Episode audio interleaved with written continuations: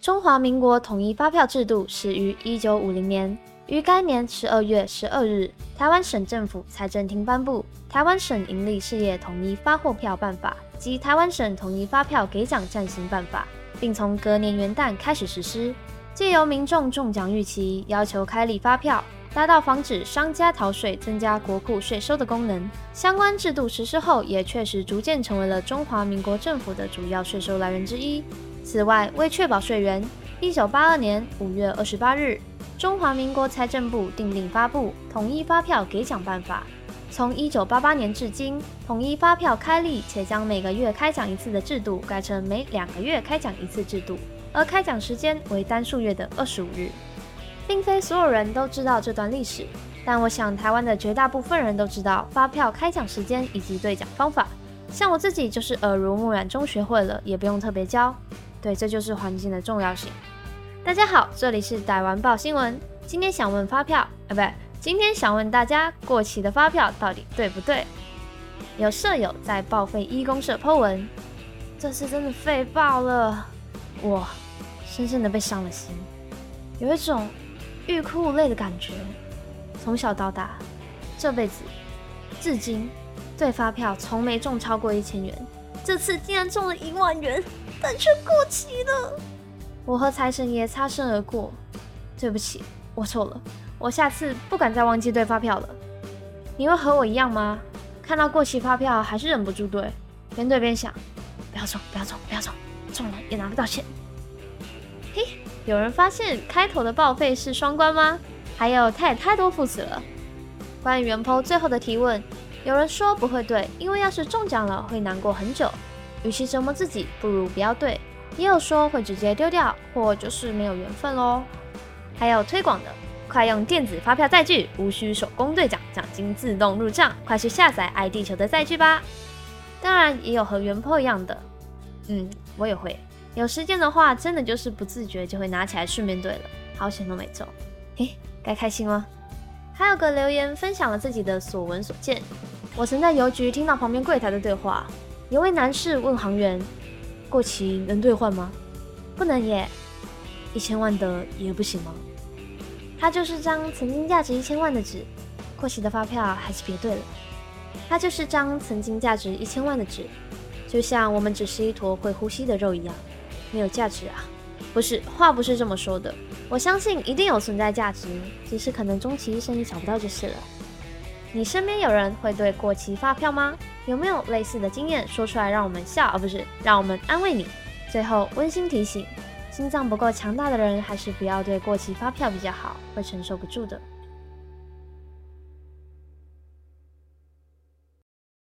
王者以民为天，而民以食为天。这句话挺直接的，相信大家都能懂。解释就是人人都是吃货，非也非也。这其实是在强调民食的重要。粮食生产是社会生活中的重中之重，不仅是人民的天，也是王者的天。台湾还有俗语“吃饭皇帝大”，还有在马斯洛需求理论中的第一层。虽然被说过需求层次并非普世价值，但生理需求这个大家应该很难否认就是重要。介绍了食物有多重要，所以马上就要来分享有关食物的故事了。来自报废一公社。话说假日很多吃的都没开，我在肚子饿昏的情况下找不到吃的，只好叫了外送，花了大约一千多元。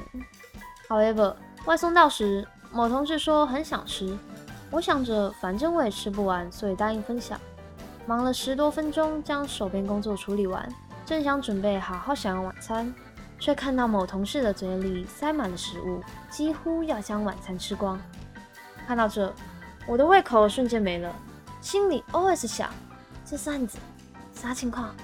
问你要不要买东西吃，你说不饿，我们买就好。现在他嘴中都是食物，还边说话边让我去吃。如果是我，内心已经上演小剧场了，把老娘的一千块吐出来。原抛的经验，从留言来看，似乎意外的有共鸣。吃相难看，我家人也遇过，我有类似经验，所以之后就不会随便问了，哈哈。傻眼，我也遇过这种人，问要不要一起买分着吃，都说不要。我们买，问他要不要吃，就都吃光。别人请的都吃的很大方。也有觉得有些过分的，这也太夸张了吧，根本反客为主了。问你要不要吃是客气，但你也太不客气了吧？元抛还在留言处回复，以前就有这样的情况，也不是初犯，吃东西挑喜欢的吃，拼命翻找喜欢的食物，而且要钱的他会不饿。我自己也很挑食啦，但这个多少都会留一些给别人吧，因为又不是只有自己在吃。不是，他真的留了一些，没有错，那要留一些再多一点好了。除非就是关系好到都知道对方的饮食习惯，而且能接受什么的。不过我想重点还是太过界了，先是出尔反尔，突然想蹭吃，对方同意不是可以放肆的意思耶，只是刚好他没差，或就是一个烂好人，没有出一点钱就把别人的晚餐吃的剩没多少。更别说还不是第一次，还有元坡也太傻，就不要再跟他客气了。没有制止对方，没有明确挑明这些事，那就无视到底，不然对方真的会得寸进尺。除非是真的不拘小节到这种程度的人，不然就还是默默远离，或是吃饭时不交谈吧。也不用担心在同个地方工作会不会尴尬。网上说得好，只要你不觉得尴尬，那尴尬的就是别人。虽然我觉得这种人可能脸皮就已经有厚厚一层了，应该也很少尴尬就是了。最后分享一个我自己的玻璃心小故事。那时候好像是高一吧，同社团的人要一起参加活动。那时候轮到我们这些小高一休息，我因为很喜欢，而且很常吃甜的，喜欢到在活动执勤中都被老师送零食。对，喜欢吃甜是人尽皆知的事。想说放在我自己的外套下，结束后带回班上吃。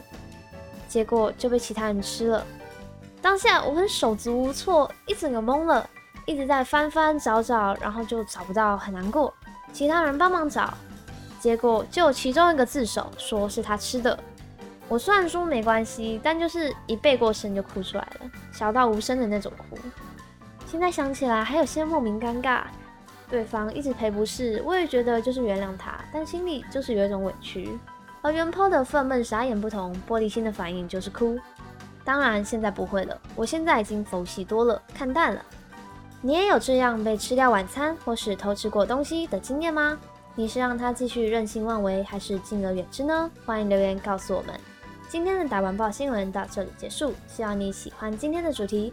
大家能在留言栏和我们互动，并记得订阅和开启小铃铛哦。我们之后也会分享不同题材的事，我们下次再见，拜拜。